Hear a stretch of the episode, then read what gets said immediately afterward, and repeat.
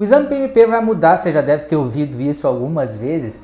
Essa data de mudança, inclusive, foi alterada. A princípio, aconteceria agora em julho de 2020, em função do Covid, passou para uh, janeiro de 2021. Então, nesse ano, você ainda consegue fazer a prova na sua configuração é, atual.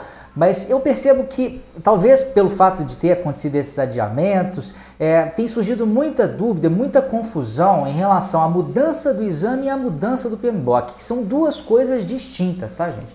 A mudança que está prevista para acontecer em janeiro de, de 2021 e que seria em julho, ela foi motivada pela mudança em um outro documento, um documento chamado PMP Examination Content Outline, que eu estou colocando aí na tela. Inclusive, o PMI sempre afirmou que a verdadeira base, a verdadeira referência para o exame PMP seria este documento e não o PMBOK.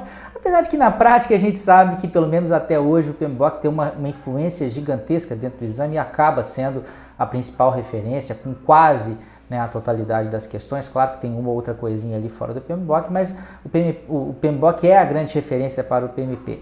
Mas qual que é a motivação de gravação desse vídeo aqui? Muita gente tem dito o seguinte, ah, então quer dizer, André, que até o fim desse ano, a gente tem como base o exame na sexta edição do PMBOK e no ano que vem já é na sétima edição? Não é isso, pelo menos não foi essa a ideia inicial do PMI. A ideia é mudar em função deste documento ter mudado e esse documento ele acaba trazendo é, o resultado de uma pesquisa que o PMI faz mundo afora para avaliar quais são as verdadeiras práticas reais de gerenciamento de projetos que estão sendo é, aplicadas. O problema é que, em função desses adiamentos que aconteceram, pode ser que as coisas meio que mudem quase que ao mesmo tempo. Por que eu estou dizendo isso?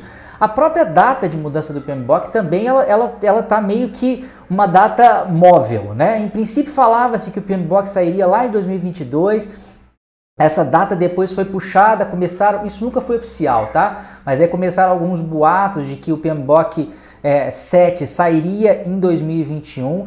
Aí em 2020 saiu uma versão draft né, do PMBOK, ou pelo menos uma parte dele, no início desse ano, em janeiro. Algumas pessoas já falam que o PMBOK vai sair no final de 2020, outras pessoas falam que vai sair em 2021. Ou seja, pode até haver uma coincidência entre a chegada do PMBOK 7 e o novo exame PMP, mas o que está motivando a mudança no exame PMP não é a nova versão do PMBOK 7. É até possível, talvez até provável, que a gente tenha realmente a, a, nova prova aí é, é, sem ter a, ao mesmo tempo uma nova versão do PMBOK. Tanto é verdade que já aconteceram alguns testes piloto do novo exame, né? Aconteceram agora, no primeiro semestre de 2020. Então, quer dizer, o PMBOK não saiu, ele não está definido o PMBOK 7, a gente já tem esse piloto.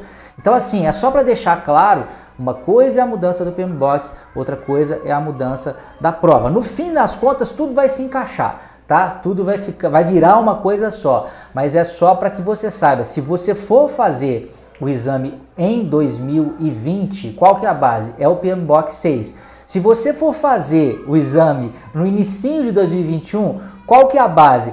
É o PMBOK 6 com algumas mudanças. Só que pode ser que nesse meio tempo o PMBOK 7 saia e a, a, a, ele já de alguma maneira também seja incorporado ao exame, tá? Normalmente o que acontece é o seguinte, tem mudança no Content Outline, tem mudança na prova. Tem mudança no PMBOK, tem mudança na prova. E esses documentos costumam mudar e ter efeitos em relação à prova em momentos diferentes. O que acontece é que pode ser eventualmente em função dos adiamentos que isso aconteça ao mesmo tempo, tá? Mas o que motivou a mudança no exame PMP não foi é, ou não está sendo a mudança no PMBOK.